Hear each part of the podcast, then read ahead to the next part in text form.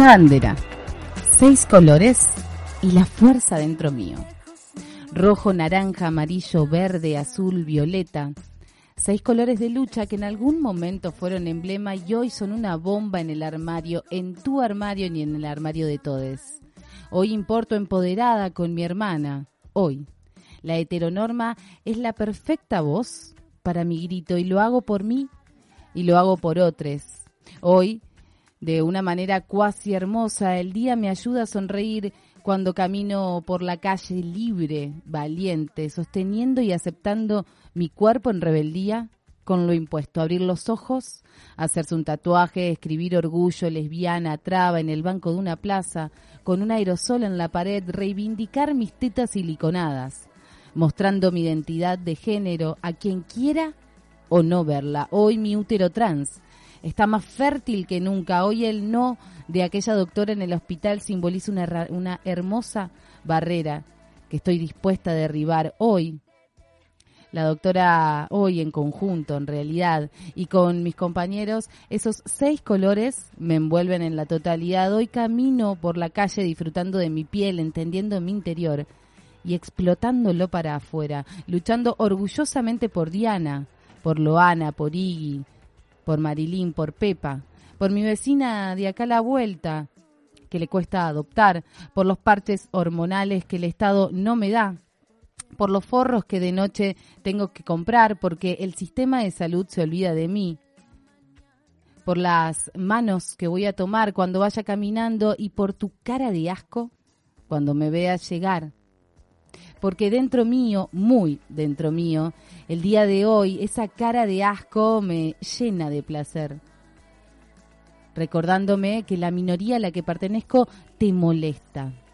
Esto me recuerda que estamos en el mejor camino y trabajando de la mejor manera desde abajo, arrancando los principios que nos dicen cómo y cuándo ser, disfrutando con cada centímetro de mi cuerpo lo que refleja mi ser, sí, torta, traba, machona, tragasable, puto, soy todos, todes y orgullosa de mi disidencia. Cierro los ojos y recuerdo a esa piba que en el bar me gustaba encontrar, al chico de la escuela que mientras izaba la bandera al son de la aurora, lo miraba de reojo y ese baño que me regaló cinco minutos de un beso que jamás volví a vivir ese día que sin miedo me pinté la boca y usé los tacos como primera herramienta de reconocimiento. Esa mañana que busqué mi DNI, ese día que dije en el trabajo soy lesbiana, esa tarde que hablé con mi viejo y le dije que Maxi era mi pareja. Hoy, todes. Y cada una de esas historias soy yo y sos vos. Hoy salimos con una hermosa sonrisa porque ese día, este día, el sábado, nos reivindica. La vergüenza para otros, nosotros, en el orgullo, somos libres.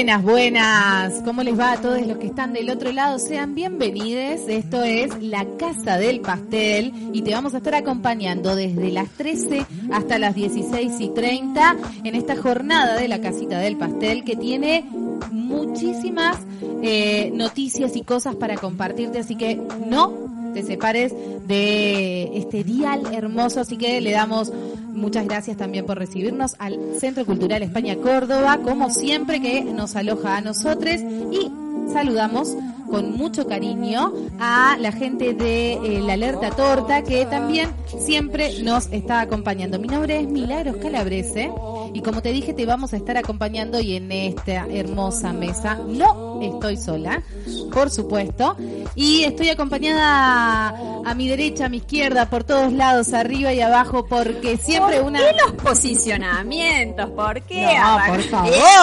Es una mesa redonda. No, sí, lógicamente, pero este es una mesa redonda esta entre compañeros, por favor, así que Eh, podríamos Sí, no, decir no que me gusta, no me gusta quedar en el lado derecho, debo decirlo Ay. para nada, ja, porque no, jamás. Pero siempre se sienta ahí. No le gusta, pero se sienta No, ahí. No, como, fuertis- ah. Fuertísimas esto- las declaraciones. Horrible lo que está diciendo. No, no, no, no, no, no, eso nada que ver, no, por Bueno, favor. les estábamos diciendo, aquí mi nombre es Milagros Calabresi, quien está a mi lado.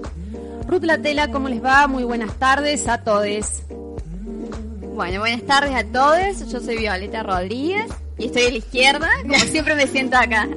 Siempre se sienta por ahí. Horacio se sienta, se, se pone en el centro. Voy a cambiar a ver si te gusta de este lado, porque cada uno tiene su lado. Medio los Sheldon, ¿se acuerdan? Sheldon Cooper.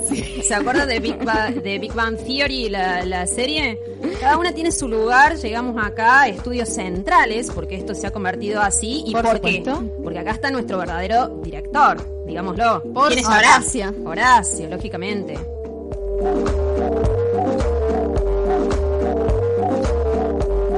Horacio, como siempre, y todos aquí en la Casa del Pastel. Hoy vamos a estar hablando del orgullo, porque es algo que también no solo lo estamos transitando, ¿no? Porque estamos palpitando eh, todo este mes entero del orgullo. Y también eh, estuvimos hablando en la editorial y lo tenemos en nuestro bloque de chicharacheo. ¿Cuál es nuestra consigna? Sí, qué anécdotas, qué historias eh, de la marcha, eh, de cualquier año, lógicamente puede ser, no hace falta que sea la última, recordemos que la última la tuvimos. A ver, si bien el año pasado hubo una marcha, pero fue que se desarrolló, eh, la mesa coordinadora la desarrolló más bien desde el lado virtual, estábamos también en Claro, plena pandemia, así que sin vacunas, sin nada, así que eh, digamos que la última podría ser que nos vimos todos en las calles como habitualmente lo hacíamos en el año 2019 ya. Así que bueno, este, palpitando esta nueva marcha de este año 2021. ¿Y cuáles son nuestras redes sociales, Viole? Y estamos en Instagram como Alerta Torta CBA y en Facebook como Alerta Torta. Perdón. Y ahí vamos a estar recibiendo todos tus mensajitos para poder seguir leyéndote, porque eso es lo que nos importa, lo que vos tenés para decirnos del otro lado. Bueno, aquí en este bloque nosotros vamos a compartirles como siempre cuáles son nuestras anécdotas. Y si quieren arranco, arranco yo. Eso, justamente te iba a preguntar, Chini, ¿quién arranca? Te- tengo varias, elegí una, este, y de la última, lógicamente, que estuvimos eh, todes. Eh, así que, pero arranca, arranca, arranca, compañera. Yo tengo una anécdota bastante graciosa para mí, porque para mí fue, fue muy fuerte. Eh, culminaba la marcha del orgullo. Vieron que en un momento, cuando se termina, lo que sucede es el gran y esperado festival, en donde la gente come el chori, la hamburguesita vegana, se encuentra con la gente, descorchas un porroncito, algo frío para compartir. Bueno, Escuchamos buena música, Escucha- fundamentalmente. sin duda. Bueno, en eso me encuentro con que viene una marica divina, amo. Viene, me agarra del brazo y me dice, vení, vamos a bailar. Bueno, dale, bailo. Me voy arriba del escenario con él y con todas las otras maricas. Y en una me dice, nosotros estamos en tetas, vos no estás en tetas. Y yo decía, ay, qué pudor, qué pudor. Pero porque, bueno, le voy a decir a la gente que está del otro lado, soy bastante pudorosa, ¿no? Y en eso eh, me encuentro que eh, esa, mi compañera Ruth está haciendo, está haciendo risueña. Nadie me ve acá, así. Bueno, está muy bien, la, la máscara de la Lo está radio. claro. Y bueno, en eso eh, me empiezo a sacar la remera, me- eh, empatizo con el otro, en donde me estaba diciendo yo también estoy en tetas, pero tengo tetillas y bla, bla, bla, bla. bla. Y resultó que mi anécdota tiene que ver con esto. Una marcha del orgullo, lo he logrado. He logrado eh, quedarme en tetas alrededor de nueve maricas ¿Y en el divinas. escenario? En el escenario, sí. Ah, eso no, no nos habías contado previamente. Bueno, una, una también va eligiendo qué Claro. parte contar y qué no. Bueno, aquí lo digo en público, sí lo logré con siete nueve maricas divinas y bailamos muchísimo. Después me puse la remera pudorosamente y me fui. Nadie lo vio, hay que decirlo, nadie, nadie lo vio, pero fue muchísimo, muy divertido para mí, ¿no? Porque eh, de eso se trata, el orgullo y este tipo de anécdotas que estamos esperando de vos del otro lado. Eh, cuál- esos momentos de liberación, de alegría, de tranquilidad, ¿no? Porque también para llegar a esos espacios uno tiene que tener tranquilidad, tiene que estar eh, resguardada y saberse de esa misma manera, ¿no? Sí, tener la confianza, llegar a la confianza, lógicamente, eh, para poder hacerlo. Bueno, felicitaciones. Hace muchos años Sí. que, que- ¿Ya ¿Cuántas marchas llevabas, digamos? Ah, no, llevaba bastante. Ah, bien. Sí, yo bueno, marcho lleva desde muy tiempo. chica. ¡Ay, qué piola eso! Sí. Está muy bueno. Bueno, no puedo decir lo mismo. Contanos tu Eh, anécdota. Vamos con mi anécdota. Eh, bueno, fue como anticipaba ahí la, última marcha este, que estuvimos todos ahí en el 2019. Eh, íbamos eh, en la Marta que tuvimos ahí, hermosa, se- seguramente lo, lo recordarán, ahí en el camioncito.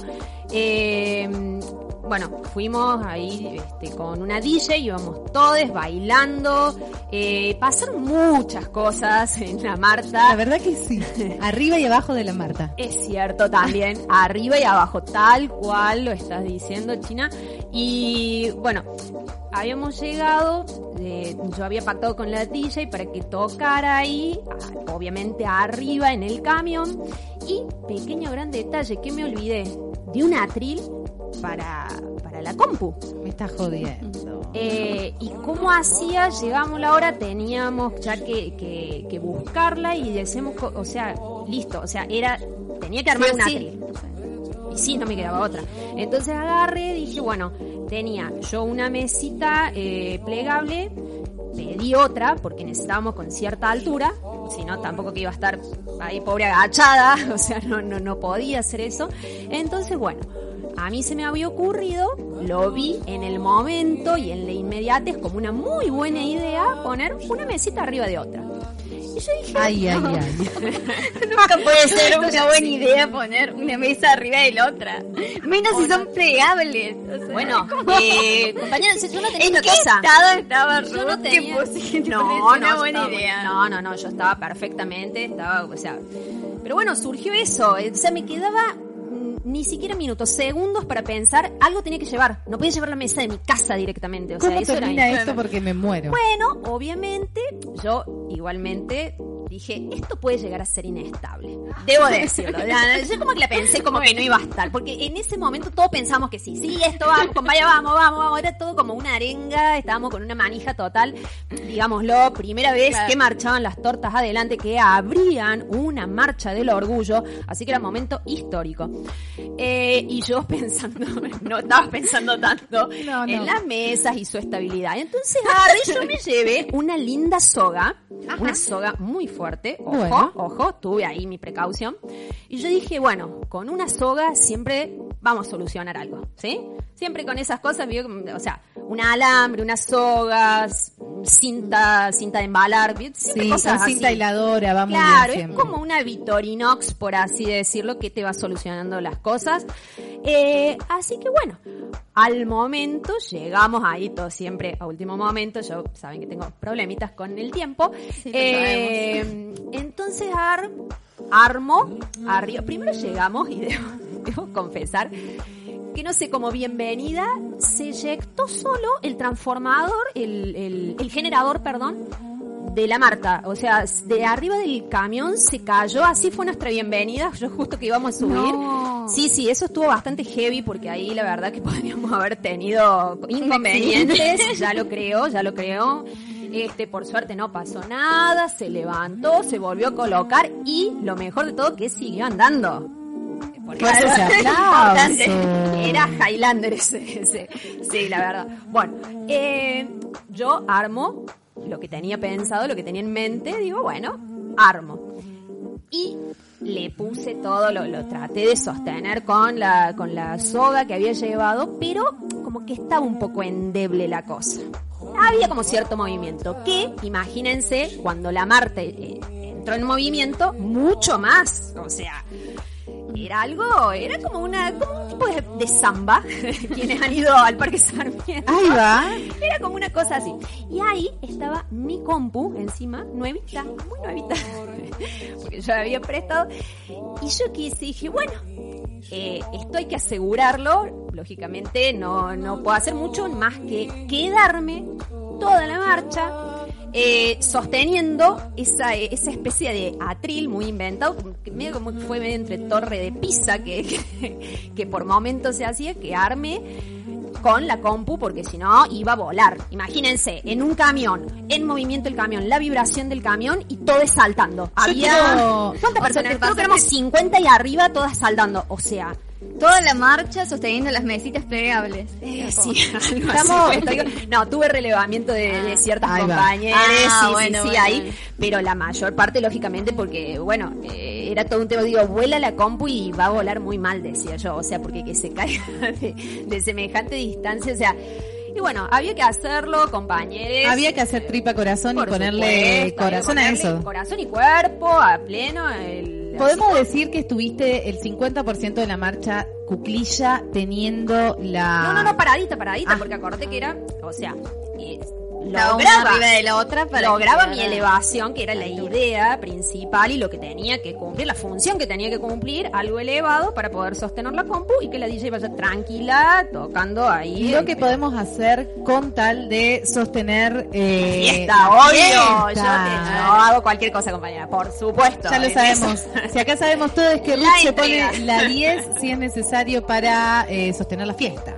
Siempre, siempre. Sin duda, bueno, estaremos escuchándote y compartiendo también tus mensajitos. A nosotros nos parece que el orgullo no se negocia, el orgullo se celebra y como una respuesta política que venimos sosteniendo hace muchísimos años. Claro, por supuesto. Así que desde acá queremos invitar a que marchen en donde estén, en su ciudad, en su pueblo. Eh, el sábado nos encontramos ahí, donde decían marchar, pero es importante, bueno, no vaciar las calles y de alguna forma manifestarse. Exactamente, así que nada, a celebrar a- en donde estés, porque en donde estés también va a ser bien recibida tu, tu presencia. Y porque hay que celebrar esto que afuera, ya lo decimos siempre, es muy hostil y este es nuestro momento, así que a celebrarlo, sin duda. Seguimos en estudios directamente ahí en el vivo, vamos a estar con Lisa para leer tus mensajitos.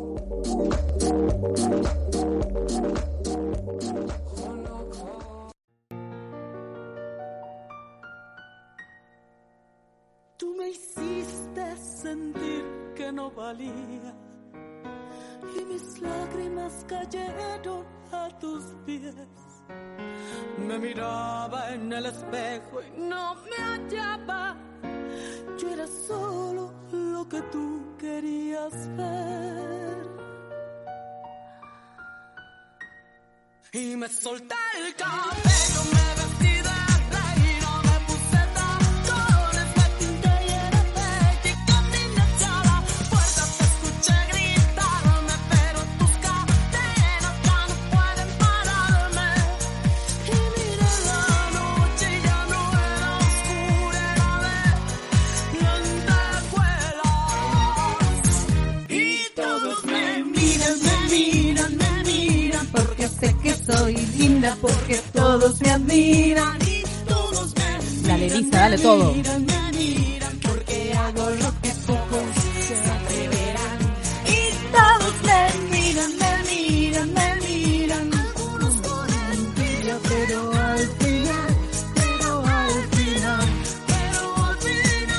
Todos me amarán. Excelente. Buenas, buenas a quienes están del otro lado. Mi nombre es Milagros Calabrese y aquí estoy con... Lisa Lequemener, buenas tardes. Bienvenidos a la Casa del Pastel. Bueno, es como que un, un poco, o sea, ese es el mío. Por eso te lo subí un poquito, para que te escuches mejor. Bueno, muchas gracias. Este, eh, bienvenidos a la Casa del Pastel, les estaba diciendo, qué alegría volver a compartir este lunes con ustedes. Esta semana que empezó un poco gris, pero que no tiene ninguna importancia, porque en, poco a poco, a medida que pasen los días, se va a tornar cada vez más multicolor. Por supuesto, porque los colores están adentro. Me encanta tenerte aquí al lado, Lisa querida. Y bueno, en la consigna, viste que nosotros íbamos trabajando algo para el día de hoy, que es ¿Qué anécdota tenés de la Marcha del Orgullo? Yo compartí ya una para la gente que está del otro lado y la tuya, ¿vos querés compartirnos alguna anécdota? Oh. Por favor. Bueno, este, tengo un montón de anécdotas que se relacionan con la Marcha del Orgullo. Vos sabés que yo he estado en la organización de la marcha durante muchísimo tiempo. Aquí en Córdoba, sí, sí. Correcto. Este, cabe destacar además que la primera marcha se hizo en la República Argentina hace 30 años. Para que para quien no lo tenga claro, se conmemora la trigésima marcha del orgullo en la República Argentina, no aquí en Córdoba, pero sí en la República Claro, Argentina. aquí en Córdoba es la número 15. La decimotercera. Ah. La número 13.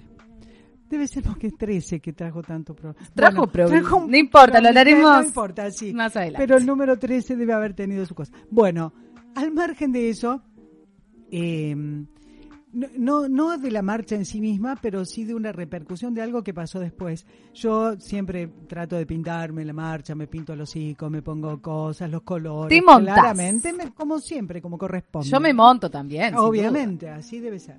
Eh, no he llegado a la instancia de mostrar las tetas, nunca.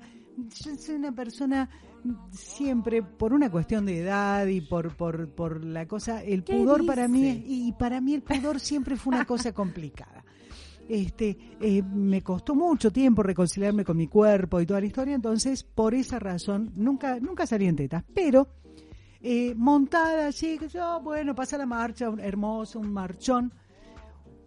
Unas semanas después viene una amiga y me dice, te vi en el museo tal.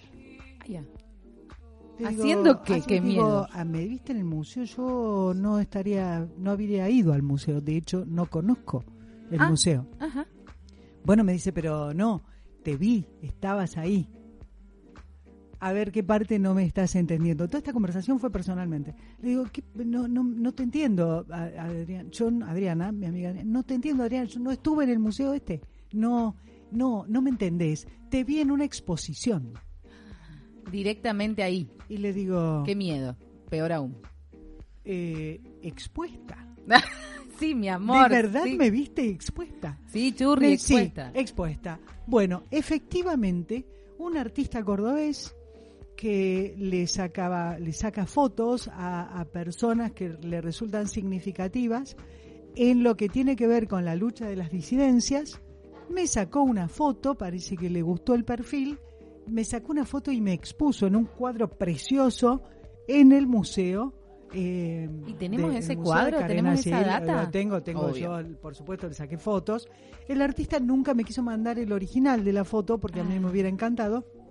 Pero bueno, no importa, yo claramente al cuadro le saqué una foto. Así que ese es uno de los recuerdos bonitos que tengo de la Marcha del Orgullo. Yo todos los años, este año no fue factible, pero todos los años trato de estar en la marcha de aquí de Córdoba y en la marcha de Rosario, que es mi ciudad de Fue origen. ayer la y fue marcha de la marcha Rosario. en Rosario fue el sábado. Fue, sí, fue el sábado. Un dato para destacar muy interesante de la marcha de Rosario es que eh, la apertura la hicieron los varones trans Correcto. con eh, la barredora que decía eh, aparición con vida de Tehuel, así que me parece que esa es una bandera que tenemos que enarbolar absolutamente todos en esta marcha del orgullo.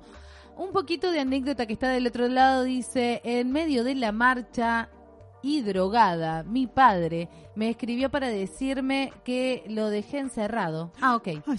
Tuve que pedirle a Chonga, directamente a Chonga, me encanta Che- cómo me escribe encantó, la gente. me Sí, me sí, sí, sí. Tuve que pedirle a Chonga, que eh, mm, recién conocía, que me lleve hasta lo de mi viejo, llena de glitter y eh, cosas raras. Dice, bueno, muchísimas gracias por habernos contado tu anécdota. Y bueno, sí, Qué tremendo momento, ¿no? y...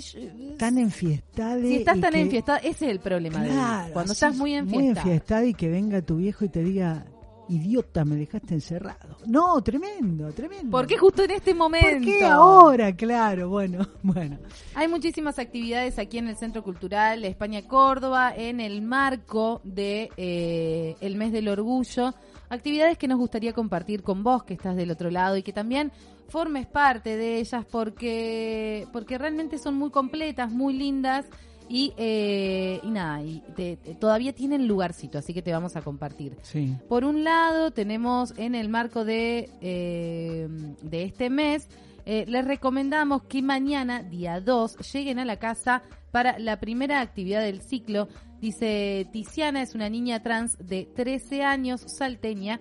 que viene a Córdoba junto a su familia con dos hermanas eh, de, de- de partes de, de activista. Dice, por un lado van a dar un taller de danza y de expresión dirigido a niñes eh, que dictará Tiziana misma, o sea, un lujazo. Qué lindo. Un lujazo y además invitamos a, a este encuentro junto a su papá para hablar sobre niñeces trans y infancias en transición y familias en transición. Perdón, entonces recordamos es mañana martes 2 de noviembre de 17 a 19 horas aquí en el eh, Centro Cultural España Córdoba. Las inscripciones están en el formulario eh, que está aquí desde eh, la instancia de Instagram. Así que yo que vos vengo, hay otras actividades también. Sí, tengo una más. Bueno, hay dos más esta semana. El 3 de noviembre tenemos el ciclo Familias Desobedientes, Familias Diversas. Ajá, sí, es sí. Un, un encuentro donde referentes de la diversidad compartirán sus historias, experiencias y desafío- desafíos en el proceso de concreción de sus proyectos de familias. Son referentes realmente muy importantes de Córdoba. Eh, son María Cecilia Quinteros, Julián Sosa y Lucho Luján.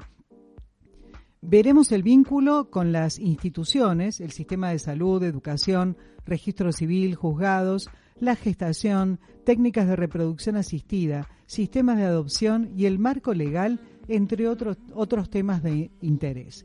Esto es el miércoles 3 de noviembre a la hora 19. Es presencial por orden de llegada. Que no se te haga tarde porque, bueno, de última, si se te, se te hace tarde, agarra el teléfono y la miras por YouTube. Exactamente, Que también la pasan. porque esto es lo que tiene nuevo ahora estas instancias en donde puedes hacer mitad y mitad, podés verlo online, Claro. podés ir presencial si así Pero- lo requerís. También hay otra actividad que eh, tiene que ver con infancias libres, infancias posibles, intervenciones artísticas más ferias, dice acá, para cerrar la primera semana. Lo que va a haber es, eh, tenemos tremenda invitación, dice el CS. Eh, infancias libres, infancias posibles, ferias más intervenciones artísticas, un día lleno de actividades hermosas orientadas a las infancias y a todo público. Va a haber un show de clown, va a haber ronda de música y canciones, eh, por otro lado música, poesía, conversatorio, performático en escena, así que la verdad van a haber muchísimas actividades. Sí, Eh, también. me parece que es un espacio sumamente abierto, valga la redundancia, para poder venir a seguir proyectando y dándole esta vueltita de rosca que estamos necesitando. No solo nosotros, que somos los adultos, sino también para poder este, transmitir una infancia libre. Exactamente. También en esa misma, en, en ese mismo acontecimiento hay una feria de emprendimientos autogestivos. Ahí va. que van a estar buenísima. Ah, Bueno, acompañan un, montón de, agrupaciones y de, mm, de artesanes y comerciantes autogestivos para que van a estar aquí viernes 5 de noviembre a partir de las 17 acá en el Centro Cultural España Córdoba. Vos ya sabés que todo lo que pasa acá está muy, muy, muy bueno.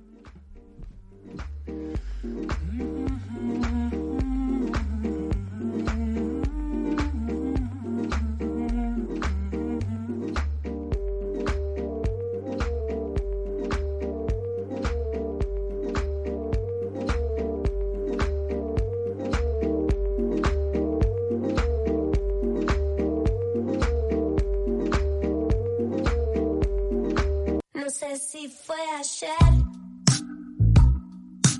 Cuando estábamos odiándonos,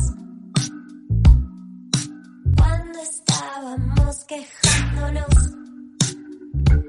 de lo que pudimos ser,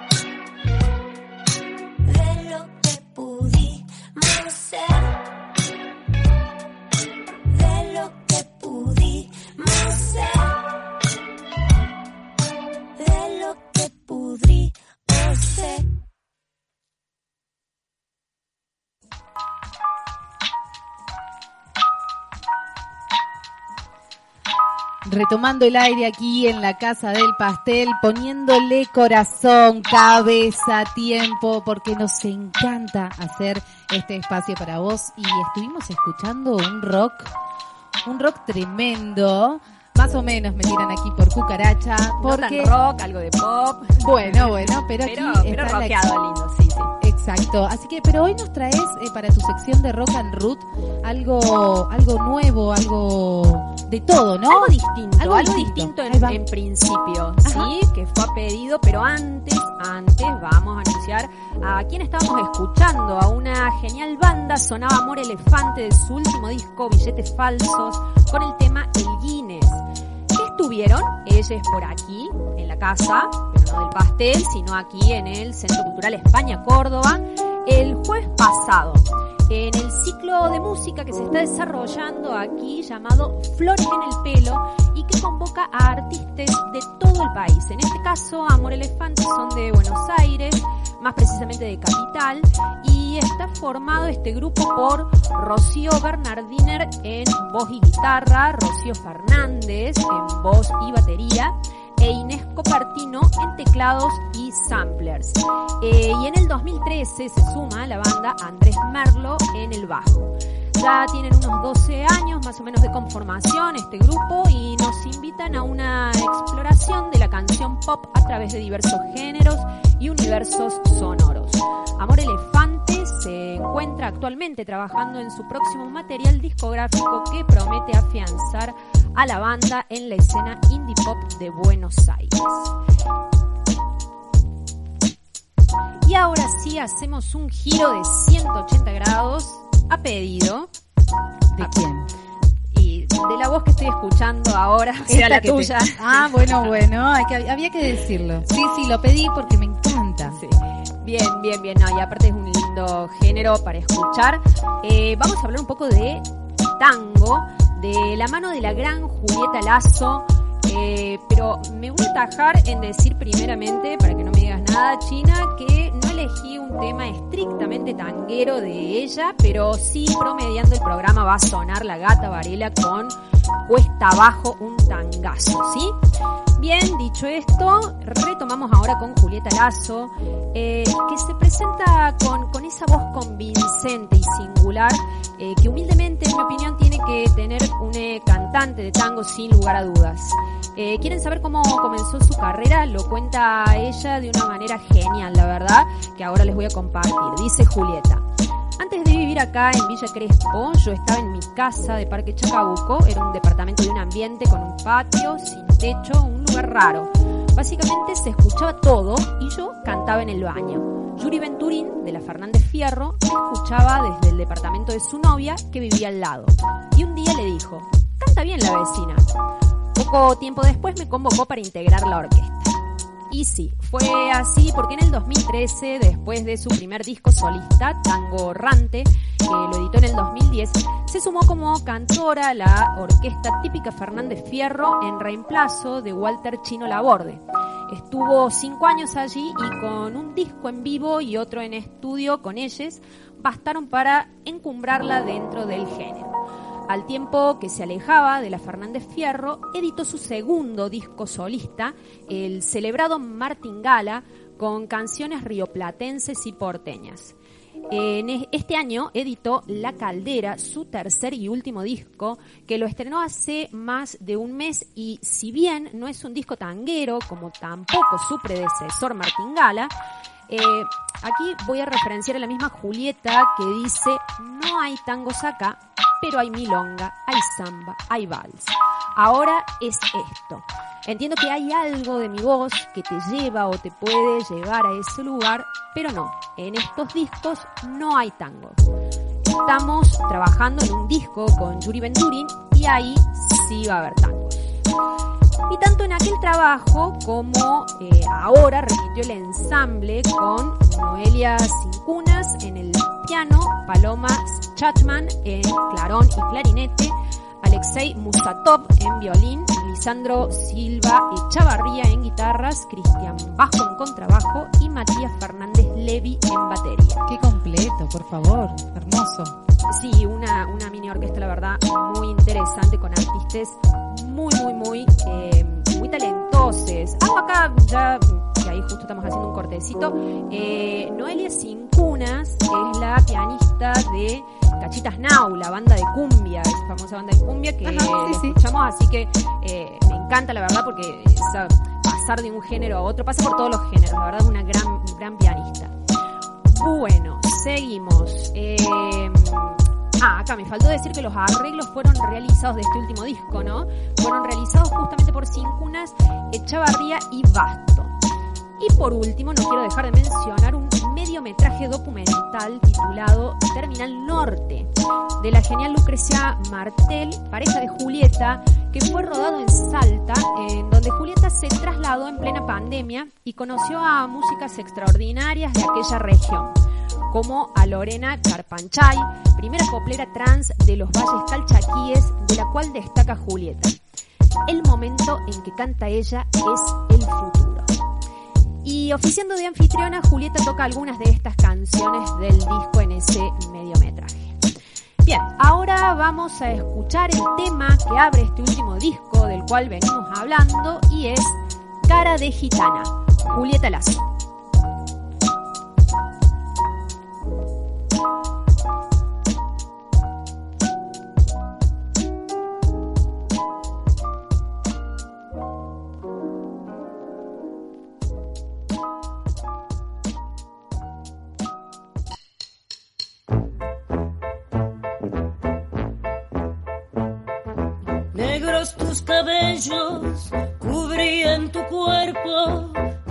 Llena de amor.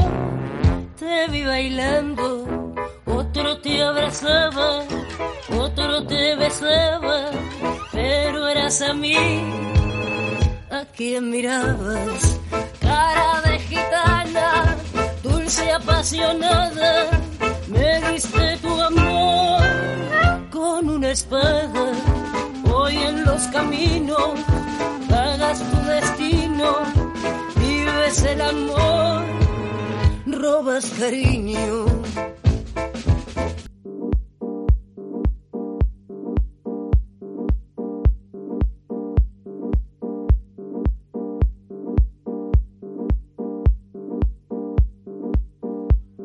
Seguimos en la casa del pastel en esta tardecita gris. ¿Cómo me gusta la canción? Cara de gitana me hizo remontar a mi más tierna adolescencia en la que la cantaba un varón bastante heterosis que no tenía nada que ver con esto, pero esta versión me encantó, me gustó muchísimo. Bueno, estamos esperando para hacer una... ¿Estamos esperando? ¿Ya estamos? Estamos perfectos. De hacer radio en vivo y del otro lado tenemos a Ariel, mejor llamado, llamade Laila. Es eh, una marica hermosa. Hermosa. Tengo que decir que enamoró a un par de tortas, pero bueno. Eh, una marica que hace teatro y humor, Laila, mejor dicho, de Hermostras Brujas. El otro día la estuvimos eh, escuchando en una actividad que se dio acá en el Centro Cultural, en el marco de preguntas que eh, tendríamos que volver a, re- a reconfigurar o a volver a pensar, en el marco de la instancia de hablar de punitivismo. Hola, Laila, Ariel, her- cosa hermosa del universo, ¿cómo estás? Hola, ¿cómo andan? ¿Todo Bi- bien? bien. Gracias por llamar. No, por favor, gracias a vos por atender. Eh, la verdad fue muy lindo verte y escucharte el otro día porque hacía mucho, en lo particular, que yo no podía ver el, el- la presentación, el show que ustedes hacen, así que fue muy lindo poder tenerles de este lado. Ay, qué bueno, gracias. Y además en ese contexto tan hermoso, yo amo teatralmente cuando un número que habla de muchísimos temas puede quedar contextualizado dentro de un lugar donde se está hablando muchísimos otros temas. Eh, me parece que la información vale doble, ¿viste? Cuando está contextualizada Por supuesto. la, la. Hola, ¿cómo estás, Belle mío? Mie, ¿cómo andás? Mi nombre es Lisa. Eh, lo primero que tengo que pedirte, por favor, es que te acerques un poquitito más al micrófono para que salga un poquito más alto. Eso nos está indicando el técnico en este momento. Bien, ¿ahí suena bien? Ahí suena un poco mejor. Sí, ahí estamos. Perfecto. Ah, buenísimo, ahí estoy apuntando mejor. Bueno, así como hizo Mili, te doy la bienvenida también. Muchas gracias por este momento que nos estás que nos estás regalando. Gracias a ustedes. Bueno, ¿No? vos querías, no, tenemos pensadas algunas preguntitas para hacerte porque Ruth, quien habló con vos la, la semana pasada en el marco de este de esta actividad, se quedó súper enamorada de vos y quería preguntarte en realidad eh, cómo ves vos la función del humor eh, en el transfeminismo y en esto de ir tomando conciencia de, de ciertas estructuras sociales que son subyacentes, ¿no? ¿Cómo, cómo ves esto de la función del humor eh, eh, en esto del transfeminismo? Bueno, yo creo que es un recurso más, eh, además, eh, un recurso que genera mucha empatía, así como también lo es eh, la sensibilidad y por ahí mover fibras que conmuevan. Eh, a mí me gusta artísticamente hacer las dos cosas, a mí me gusta mucho la poesía, eh, pero pienso que eso, el humor es como un recurso, ¿no? Creo que estamos en un momento donde el cambio de paradigma, de romper con lo binario, hace como, como no sé, que no valgan solamente las polaridades en lo que hace bien, sino que todo sea una propuesta muy holística. ¿Qué necesitamos para pensar las cosas? Bueno, necesitamos eh, activismo, necesitamos gente que pueda ir más desde la, la declamatoria y el discurso político directo, con las frases contundentes, necesitamos gente que lo contextualice humorísticamente, gente que lo contextualice sensiblemente, desde su interior, no sé, eso, con una poesía, con música, con algo que mueva otras, otras fibras, necesitamos marchas, necesitamos redes sociales, también necesitamos conversaciones entre amigues, necesitamos encuentros entre nosotras, eh, que por ahí, no sé, pensamos cosas parecidas y también necesitamos espacios de puente donde nos juntemos, qué sé yo, las maricas con los varones cis hetero a charlar de la vida, eh, como en es- esto, Animarnos a romper esas como- estructuras, obviamente, animarnos a, a dar ese pasito más. Y quizás el humor es tu herramienta, como venías diciendo. Sí, yo siento que es la manera que a mí más me, me he sentido como, a ver, la, la sensación artística de, de inspirar algo. Es decir, yo quiero plantear preguntas y justamente esto que, que siento que es mucho el rol del arte, ¿no? Como eh, no es estar dando respuestas, sino generando preguntas, trayendo temas a la conversación. Y a veces, bueno, desde el humor pasa eso, que porque alguna frase te hizo reír mucho, de pronto la recordás muchísimo más eh, que no sé, si lo hubieras leído eh, en un fanzine, por ejemplo, ¿no? Y a otra persona, por ahí, la lee en el fanzine y no tiene tanto interés en ir a ver un espectáculo, alguien con un micrófono. eh, y en eso pienso que está buenísimo que convivan. El arte para mí tiene un rol fundamental. Yo el año pasado, cuando me inquietaba mucho lo de los servicios esenciales, porque digo, ¿cómo no es esencial el arte? Exacto. Y es la base de que cualquier otro servicio cuente con sensibilidad, por ejemplo. Eh, la policía, eh, no sé, la salud, toda la gente que sí es esencial, eh, si no cuenta con arte, hay algo de su oficio que también le falta una pata. Y además estaríamos como diciendo que el arte no es parte de la salud mental, del ocio, de, de- del regocijo, ¿no? De- es bastante complejo. Coincido con vos. Lisa, ¿querías hacerle alguna pregunta en particular? Sí, me gusta, bueno, yo soy una enamorada del humor, soy una convencida que, eh, tal como dicen un montón de artistas, es mucho más difícil hacer reír que hacer llorar a las personas, pero mm, eh, en, en- en todo esto de, del humor disidente, de alguna manera, siempre la expectativa del público es que sea autorreferencial. Entonces, mm, generalmente, viste que al, al resto del público las anécdotas o el humor que se hace respecto de, de, de muchas, incluso hasta a veces tragedias, les disidentes tenemos la, la capacidad de transformar lo trágico a veces en cómico para, para que nos resulte más fácil. La, la pregunta es, ustedes no tienen ese tipo de humor autorreferencial y lo que me importa es saber cómo los reciben, cómo los recibe el público, ¿no? Eh, me quedé, me estaba todo el tiempo pensando si era autorreferencial o no la propuesta que, que hago yo o que hacemos con Hermostras Brujas, ¿no? Yo trabajo sola, también formo parte de una grupalidad con otras Ujú. maricas y ahora con una torta también que se ha sumado, Sí. eh, donde, bueno, cada una hace su propuesta. Yo lo que sé en esa grupalidad... Bien, bueno, a ver si, si sigo hilando un poco en lo que estaba eh, eh, comentando. Eh, yo pienso que la autorreferencialidad lo que le da al material es que, que tiene una contundencia que las cosas que vas contando hayan pasado por tu propio cuerpo. Eh, y es un poco lo que yo trato de hacer. Y sin embargo, creando un personaje, generando un personaje, no soy yo misma hablando, sino eh, bueno, una propuesta de escénica de mi personalidad.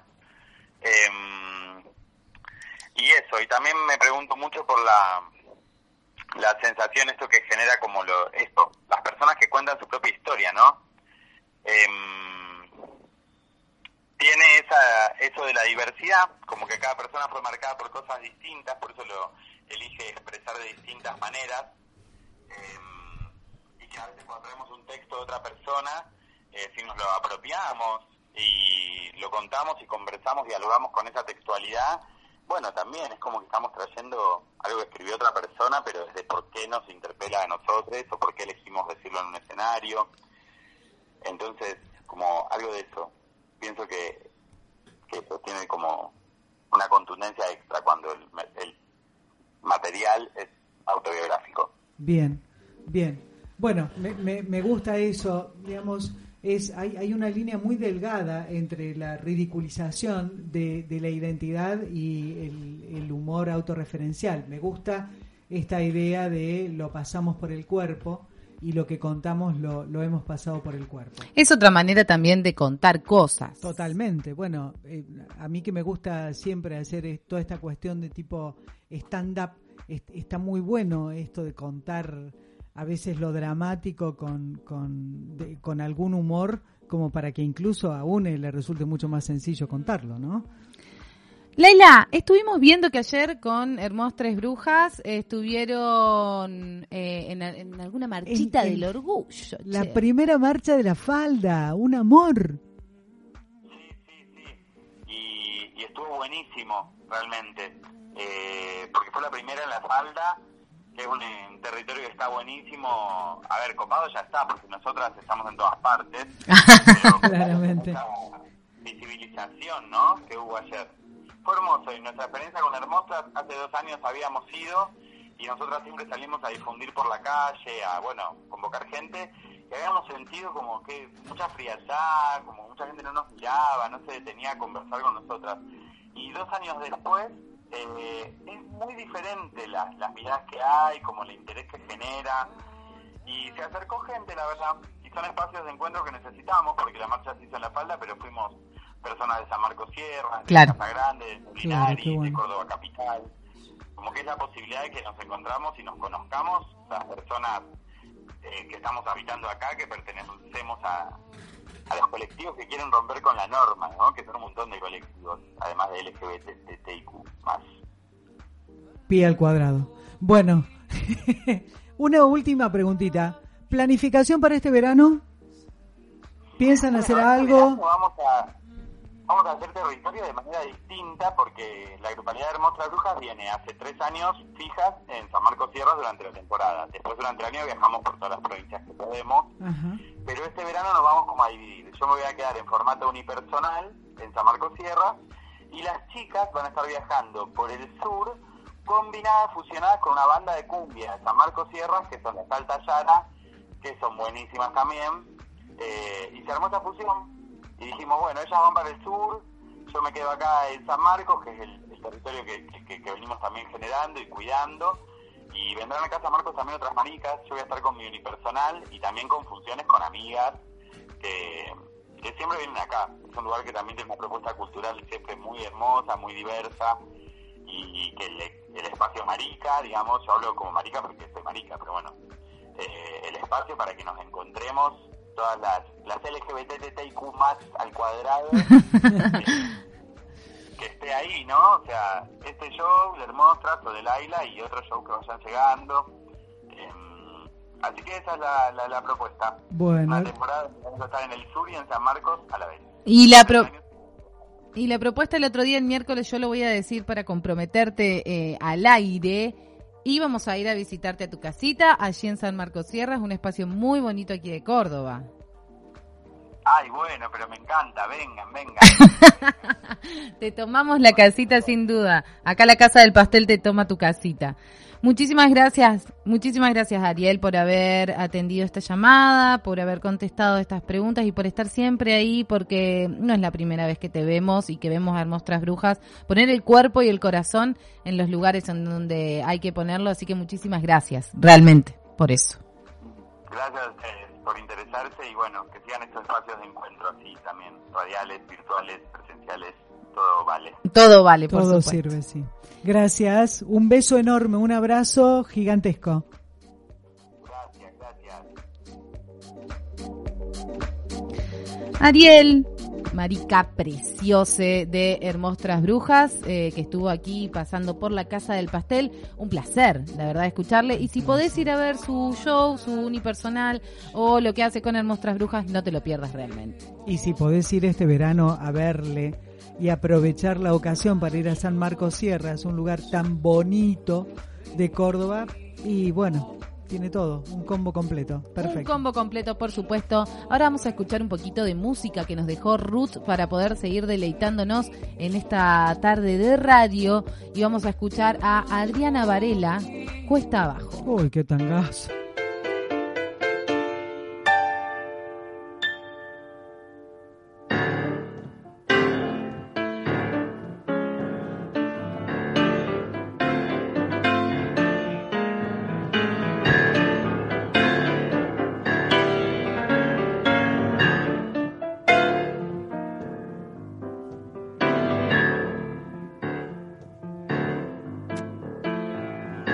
Si arrastré por este mundo la vergüenza de haber sido y el dolor de ya no ser. Bajo el ala del sombrero, cuántas veces esbozada, una lágrima asomada, yo no pude contener. Si crucé por los caminos como un paria que el destino se empeñó en deshacer. Si fui flojo, si fui ciego, solo quiero que comprendas el valor que representa el coraje de querer.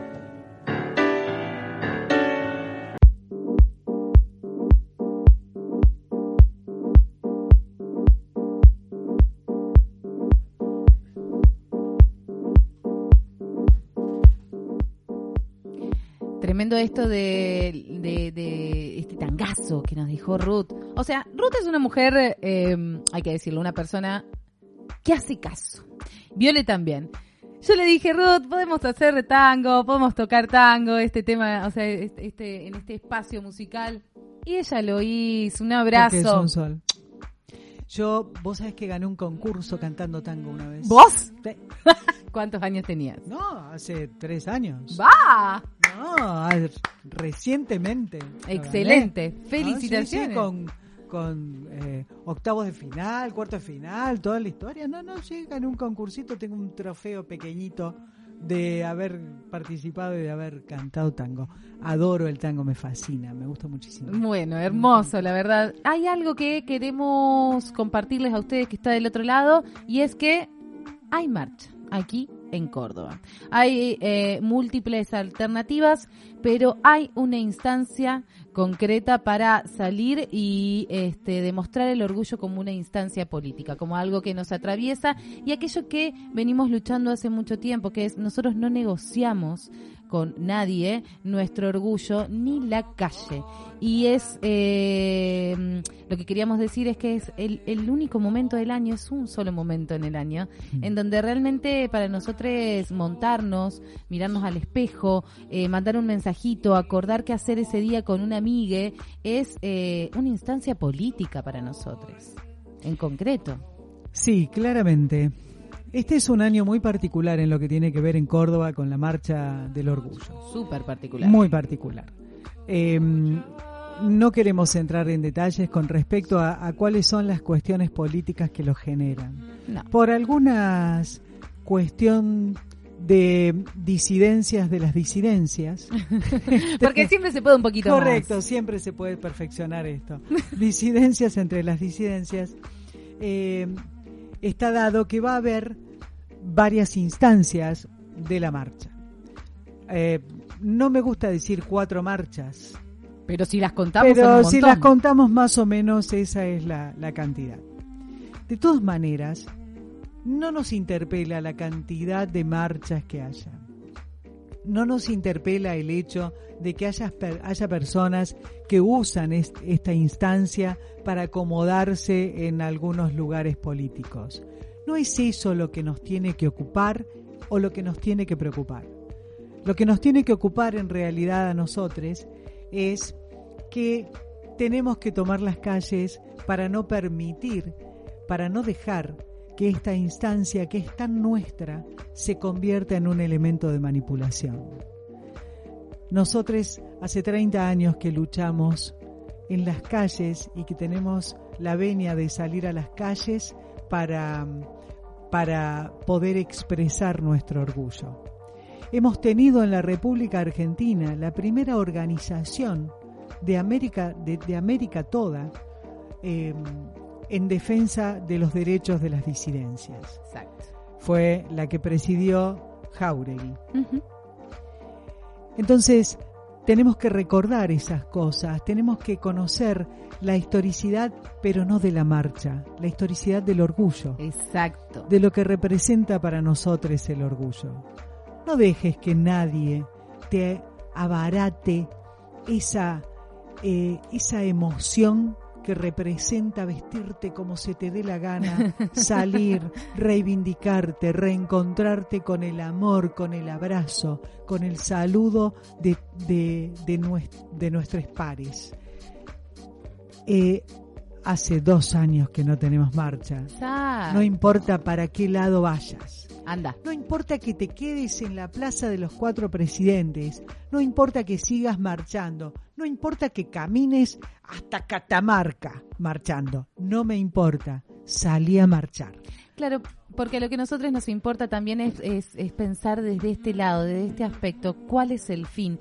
Y el fin es eh, que se vea, el fin es eh, que se note, también el fin es encontrarnos entre nosotros, porque pasa mucho de esto de que vas caminando en una marcha y te encontrás con una amiga que no ves hace muchísimo tiempo y teniendo en cuenta de que hubo una pandemia en el medio, Claro. que lo más probable es que hayas perdido de vista o, o de corazón a muchos eh, vayas a estos espacios eh, y no solo para divertirte. Y de última, esto es algo que podemos debatir un montón, y es la diversión y la alegría como una instancia política concreta y de reivindicación de nuestros derechos, porque la libertad para nosotros eh, no se negocia y, nos- y- y en toda la Argentina siempre se intentó que la marcha del orgullo no tenga banderas políticas, sino que la bandera que enarbolemos y la única sea la de la diversidad y la de las trans y la de las tortas y la que vos tengas ganas, pero que sea eh, en este fin, ¿no? ¿Y cuál es el fin? No lo olvidemos, que aparateen de todos lados, pero no olvidemos el fin, que es la reivindicación de que hay un momento, un solo día en el año en donde no tenemos miedo, porque eso es algo también que va sucediendo. Nosotros, ese es el único día en donde no tenemos miedo de salir. Eh, Súper pintades, con unos tacos tremendos, eh, montades, como tengamos ganas, pero no tenemos miedo de qué nos va a decir el vecino, el kiosquero, porque no estamos soles. Totalmente. Entonces no entreguemos ese derecho que tiene que ver con nuestra libertad. Sí, por otra parte, y, y- y fundamentalmente, no importa cuáles sean las razones por las cuales eh, hay una, dos, tres, 197.312 marchas en Córdoba. No importa.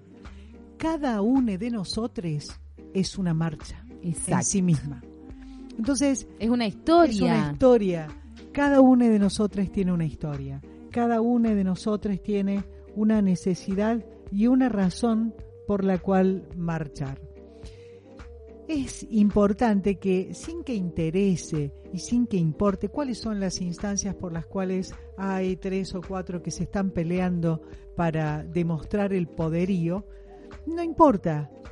Nosotros tenemos un poderío enorme, enorme que tiene que ver con nuestra capacidad de ser, nuestra capacidad de salir. Eh, así que no dejes de marchar. Quédate, quédate marchando, salí, sé vos misma. Marchemos por la enorme cantidad de compañeros que hemos perdido en esta pandemia. Compañeros que se llevó la pandemia.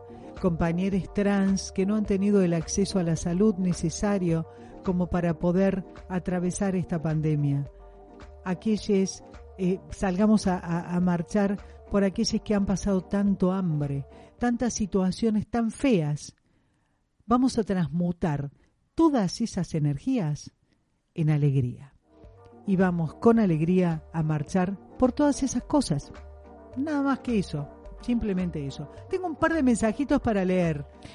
Buenísimo. Vamos a terminar de, de- Sí. cerrando diciendo esto. El sábado 6, a donde quieras, en donde tengas ganas, en donde te haga feliz, no importa. Movete, salí, que se te vea, que lo disfrutes y esperemos encontrarnos. Seguramente en alguna callecita nos vamos a encontrar. eh, les torte, los putos, sí. las trabas, todes para... Para eso, para un día en el año dejar de tener miedo. ¿Qué nos querías compartir? Nada, te quería contar que Mika cuenta que hace unos tres años aproximadamente en la marcha del orgullo dice que bueno se despertó a la mañana en la zona de la Plaza Vélez Arfield que no sabía de dónde venía que no sabía qué había pasado pero que bueno ahí estuvo pasó la noche ahí se despertó, estaba todo bien, no le había pasado nada, pero había perdido un poquito el conocimiento. Ese fue el enfiestamiento de su fiesta del orgullo. Tremendo, tremendo, Mica. Hay que tener límites, te lo pido por favor, hay que cuidarse un poquito. Tremendo, terrible. Bueno, es como que yo les voy a contar con Ah. toda honestidad lo que nos está pasando. Queremos seguir charlando con la China. Sí, hay, unos audios ahí, hay unos audios esperando, pero queremos seguir charlando, por supuesto, porque a las dos nos encanta esto del aire. Hay que decirlo, disculpe a quien está del otro lado, pero nos encanta. Eh, tenemos ahí unos audios que no nos va a llegar el tiempo hoy para poder trabajarlo, porque son apro- aproximadamente 15 minutos. Queremos decirle a quienes están del otro lado que eh, nosotros estamos trabajando una sección, parte de una sección que tiene que ver con eh, economías disruptivas. La empezamos la semana pasada a estas economías disruptivas y pudimos trabajar. Ah, acá me están tirando por cucaracha. que Totalmente. sí se puede. Bueno, entonces vamos a seguir con esta sección maravillosa que pudimos trabajar a partir de la semana pasada, que tiene que ver con las economías disruptivas. Y en este momento estuvimos hablando con algunas eh, trabajadoras de la economía popular dentro de la gastronomía. Las dejamos con ellas.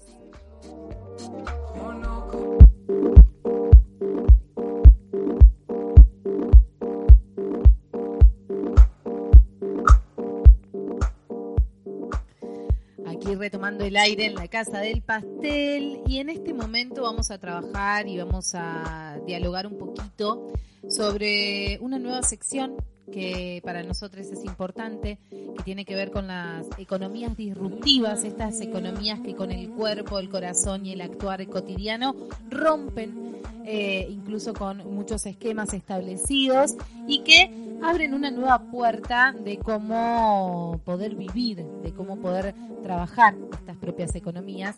Nosotros dentro de, en el marco del encuentro plurinacional, pudimos hablar con muchos feriantes.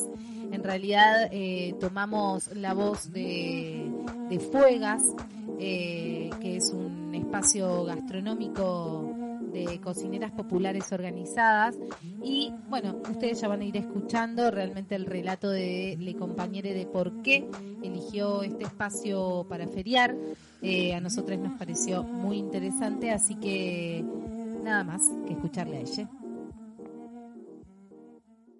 Buenas tardes, bueno, estamos muy, muy contentas, muy agradecidas de que se haya posibilitado este encuentro, después de mucho trabajo, de mucha militancia, volvernos a encontrar, volver a hacernos el encuentro.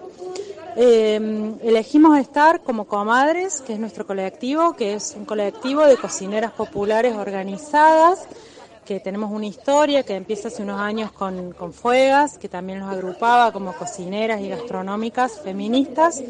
Este, hoy nosotras somos comadres de este grupo y nos sentimos convocadas desde el momento que, que supimos que se iba a hacer este encuentro en la ciudad de Córdoba y en distintas ciudades de, nuestro territorio del país.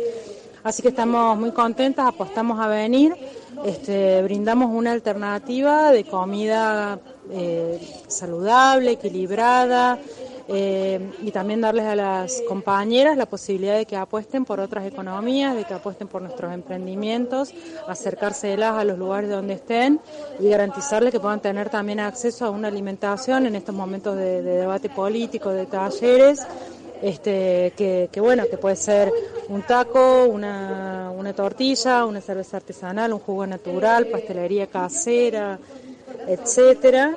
Este, siempre vamos a estar en estos espacios porque, como siempre decimos, nuestras cocinas son políticas, así que es nuestro espacio eh, por naturaleza. Muy interesante lo que planteaba aquí la compañera, que tiene que ver con eh, cuáles fueron sus formas de participar en, el- en este espacio y por qué eligen estos espacios eh, para participar. Seguiremos en el segundo audio escuchando un poquito más de ella.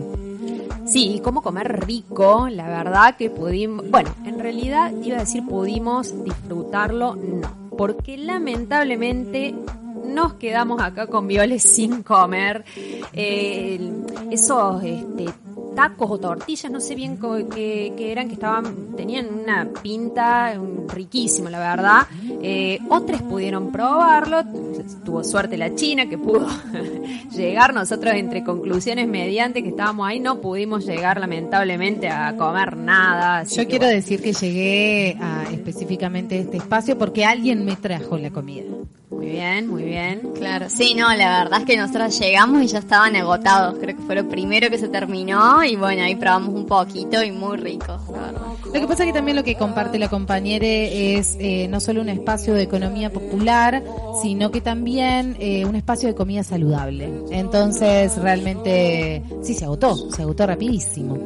En el segundo audio vamos a estar hablando, en realidad ella nos habla un poco de lo que piensa sobre la economía popular, así que es de miel, es de miel, perdón, así que ahí vamos a escuchar directamente lo que piensa la compañera.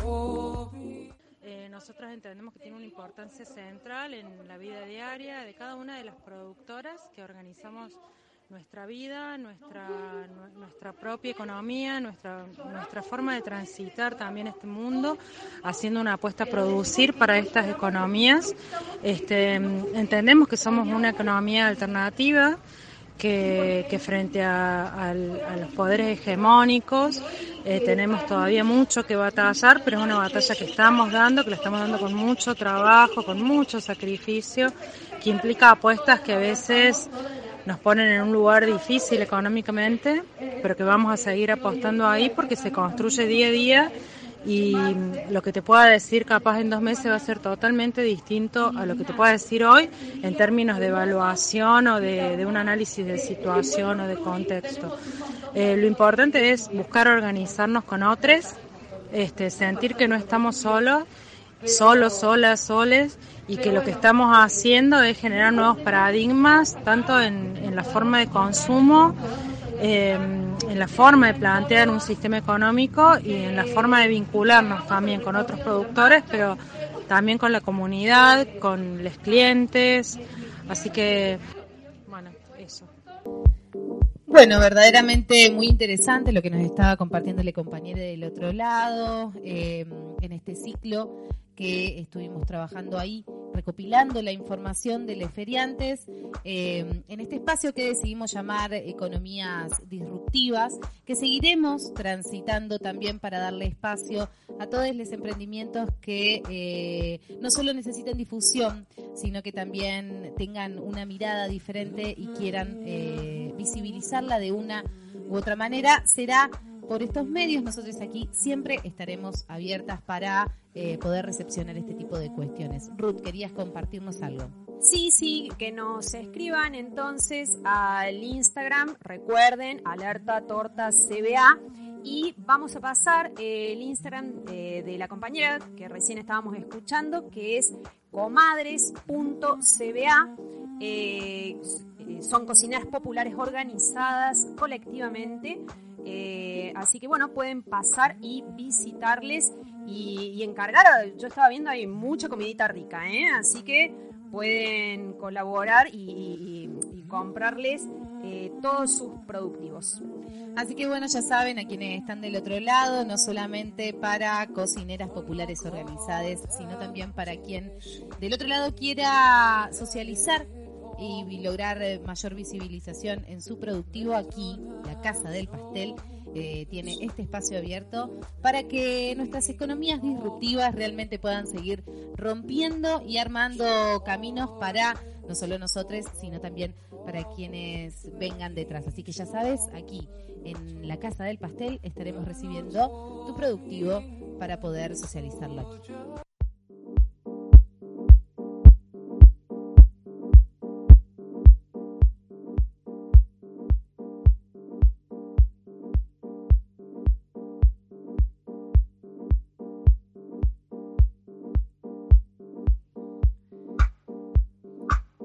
Tremendo, la verdad. Estamos terminando el programa hoy con muchísima alegría.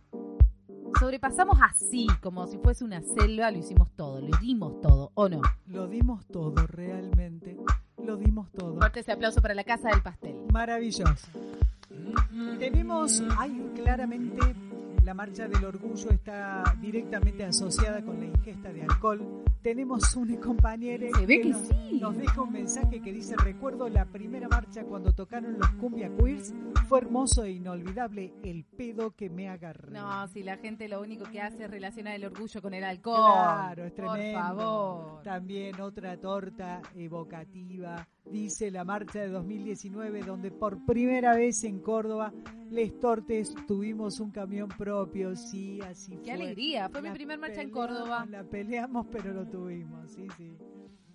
Bueno, ¿cómo estamos? Nos Estamos quedan dos perfectos. minutos. Sí, nos quedan dos minutos y los vamos a aprovechar para decir estas cosas. Uno, marcha donde quieras, pero marcha. Muchísimas gracias al Centro Cultural España Córdoba, como siempre, por alojarnos no solo a eh, la Casa del Pastel, sino la Alerta Torta en su, en su totalidad, hay que Total. decirlo. Es eh, como nuestra casita, un lugar que nos encanta. Por otro lado, también decirle a la Alerta Torta, amamos con todo el corazón todo lo que venimos haciendo. Muchísimas gracias por aportar, soportar, tolerar y sostener todo esto. Nos vemos pronto, pronto, pronto seguramente. A Viole, a Ruth, por supuesto, y a Ceci, todo nuestro corazón y gracias por haber puesto esto, cabeza y corazón en este momento. Absolutamente. Nos encontramos en las calles el próximo sábado. Por supuesto. Y el próximo lunes en la Casa del Pastel. Gracias, Mili. No, Gracias a vos, Lisa, por haber estado aquí. Que tengan una semana hermosa. Hasta el lunes que viene.